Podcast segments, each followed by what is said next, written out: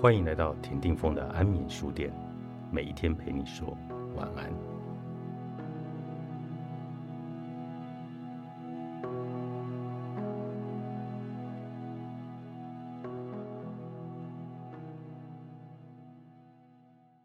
我们在建立对应关系所凭借的是语言，包括所有的表情、动作、触碰他人的身体、用手指做出指示等等。尽管这些也都无法突破意识领域之间顽强而绝对的鸿沟，维根斯坦曾清晰地阐明了语言共有的语言的重要意义。也许人们现在预期的是一个如何获得关于他人特质的类比推论的城府故事，但这种故事充其量不过是半真半假，因为对于将母亲的微笑视为整个世界。在母亲触摸时表现出青山认同的婴儿而言，他当然不会做出任何类比的推论。事实当然是，我们之中任何人可能称之为世界图像的，那里面只有一小部分是从他自己的感官经验中产生的，而很大一部分则是来自于他人的经验的讯息。通常，这也不是面对面交换的讯息，而是经由书写。或者印刷所保存的语言讯息，所以这点如果不是知识理论的唯一任务，也必然是最困难的任务。从最初源头来追溯，相互理解究竟如何成为可能呢？而且丝毫不被破坏的，经常提到的私我性和分离性，因为这是不可能的。人们一旦理解了这一点。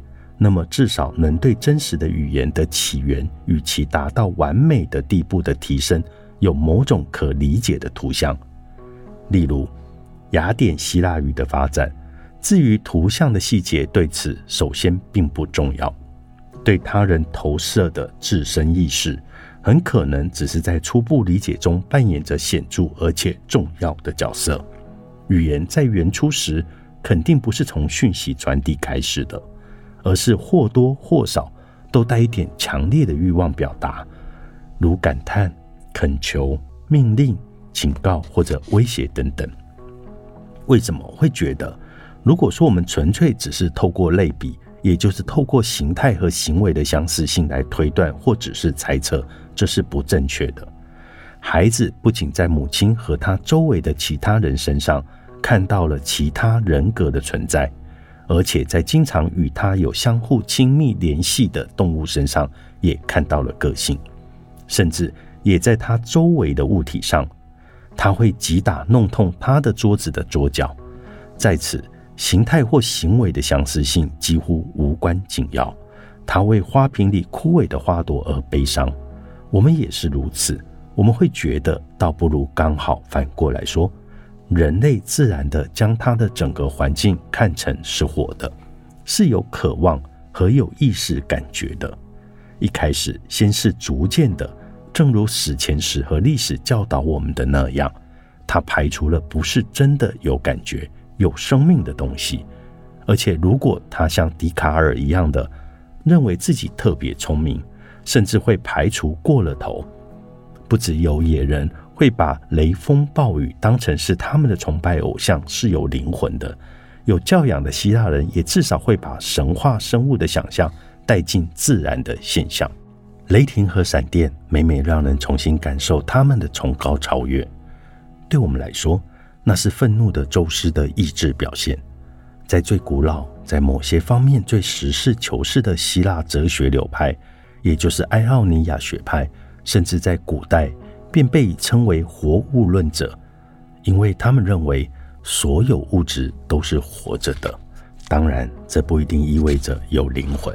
那么，我们该如何来严肃地区分活着的和非活着的呢？如果我们能够对此提出一个合理的答案，那么我们对于上面提出的问题应该就有答案了，也就是相互理解如何成为可能。尽管我们的意识领域是严格的彼此分离和私我的尽管他们彼此间就是你我间是严密闭锁的但在他们之间仍然可以取得一致的互相理解。这在文明化的人类身上可以发现这种理解的程度在后来所达至的不可思议的完美与微妙。薛定格我的人生我的世界观。作者埃尔温薛定格商周出版。